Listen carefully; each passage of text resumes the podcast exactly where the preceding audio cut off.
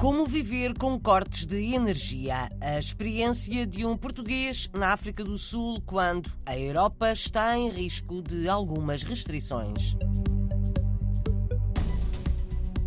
A esta hora há almoço das quintas na Casa de Portugal, em São Paulo, no Brasil. Amanhã acolhe um encontro de empresários lusos e brasileiros.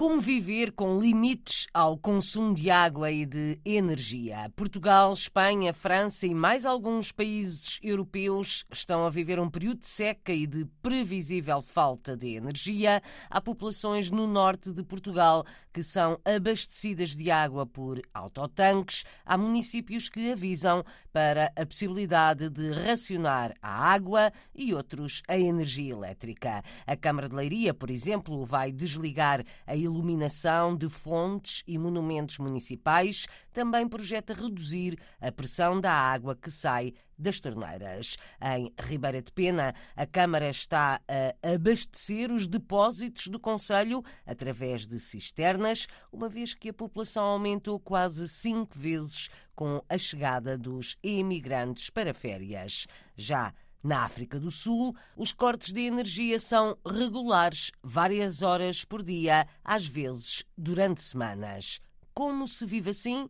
Responde Vasco Pinto de Abril, conselheiro das comunidades em Joanesburgo. Complica a vida das pessoas, as pessoas chegam a casa, não podem cozinhar, não podem ver as suas televisões, os seus computadores a trabalhar. A maneira de resolver, a maior parte das pessoas hoje em dia tem geradores em casa, que quando falta eletricidade ligam os geradores ou têm baterias, baterias eh, carregadas e ligam alguns dos eletrodomésticos às baterias. Por exemplo, o frigorífico onde se guarda a comida ou o congelador conseguem armazenar comida? Exato, exato. Com os tais geradores e as baterias de, de longa duração, fica o frigorífico a trabalhar, a televisão, a internet, ter o um mínimo duas ou três luzes e é a luz da vela, infelizmente, como antigamente. Às vezes jantares românticos sem estarem planeados. Na África do Sul, o frio chega a obrigar a aquecedores. Nós aqui em Joanesburgo estamos a cerca de 1800 metros de, de, altitude, portanto o inverno aqui é rigoroso. Nós à noite chegamos a ter temperaturas de menos 1, menos 2, menos 3 graus. Ficam sem aquecimento. É, e ficamos sem aquecimento, exato. À luz de vela e com muitos cobertores. E com o cobertor.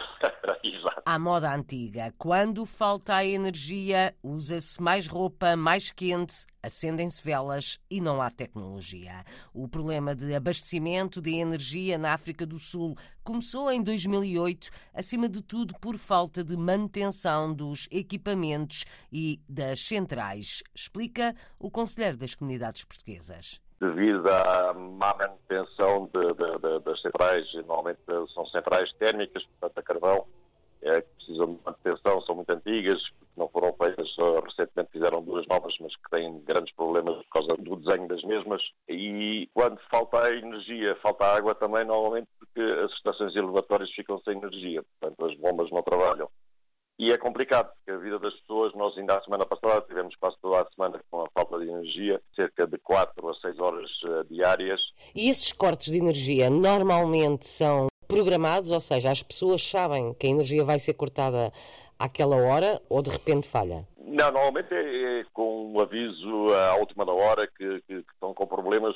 Portanto, nós temos uma aplicação que é da própria empresa que tem o monopólio de, de distribuição de eletricidade, que é a ESCOM, depois está dividido por bairros, cada cidade tem porque é na África Sul toda, de maneira que nós vamos a essa aplicação e temos depois o horário em que nos vão cortar a luz. Irremediavelmente àquela hora cortam durante duas, duas horas e meia, depende. Com que frequência é que acontece? Agora que é inverno aqui na África do Sul é, é com bastante frequência. Nós uh, ainda ontem recebemos uma notificação num, num, espaço de tempo curto podem começar a cortar a energia. Tivemos uh, três semanas consecutivas, a semana passada uma semana consecutiva. Vasco Pinto de Abril, conselheiro das comunidades em Joanesburgo, há mais de 20 anos que o país vive com cortes de energia regulares, algo a que a Europa não está habituada, mas poderá ter de aprender.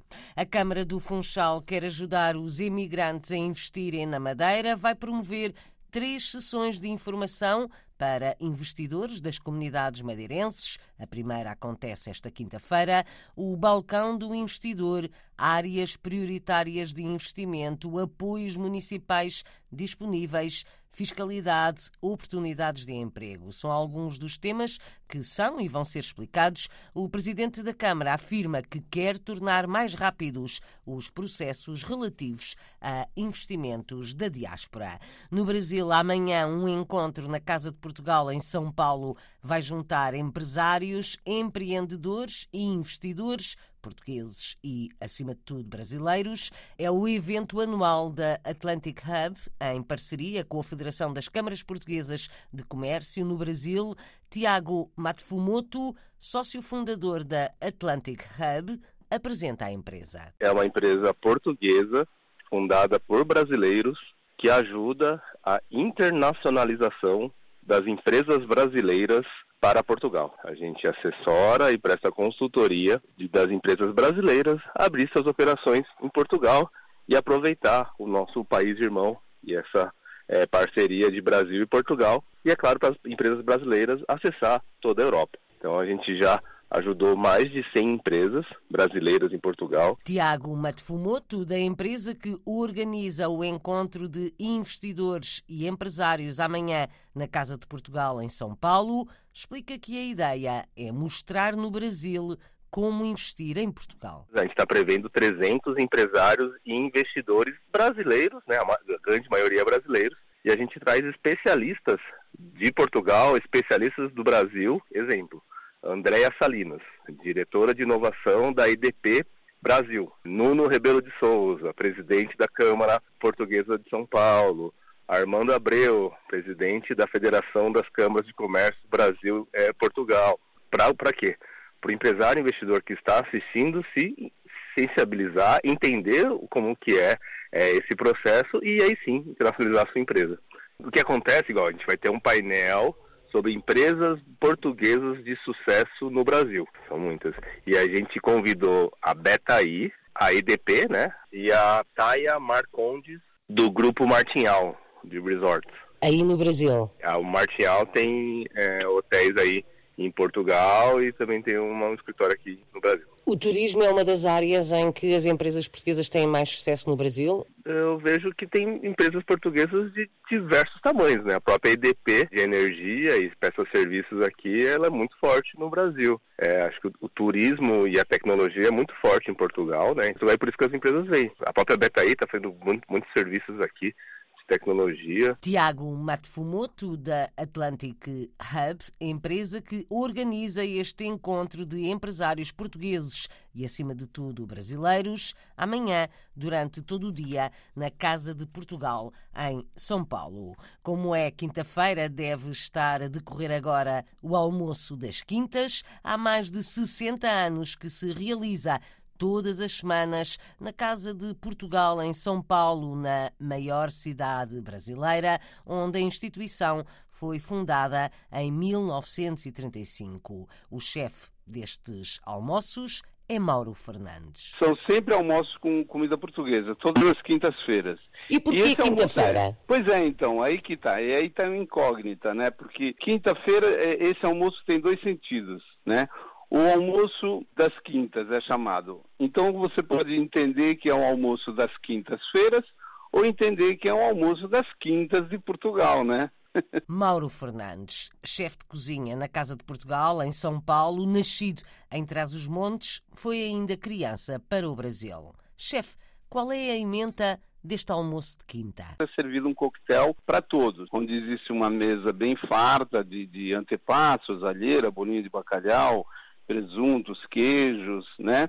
Vinho português branco e tinto. Depois no final tem vinho do Porto, bagaceira. Depois dessas entradas, aí nós temos sempre um bacalhau imposta, que é o bacalhau do Marquês, e depois variam mais três pratos. Tem sempre o caldo verde, tripas à moda do Porto e sardinha portuguesa na brasa. Pode explicar como é o bacalhau à Marquês? O bacalhau do Marquês, a senhora imagina um bacalhau a lagareiro. Só que levam umas, umas guarnições a mais que o lagareiro. Depois nós temos uma, uma mesa de sobremesas, onde nós temos pastéis de nata, tocinho do céu, molotov, um pudim de vinho do Porto que nós fazemos aqui, rabanada que não pode faltar. Nós só mantemos o bacalhau do Marquês. Né? Depois nós mudamos os outros pratos. Por exemplo, nós fazemos também leitão, a sorda, a chanfana, carne de porco alentejana. Vai variando todas as semanas. Bom apetite, porque só de ouvir dá fome. Há 17 anos que Mauro Fernandes é o chefe deste almoço das quintas,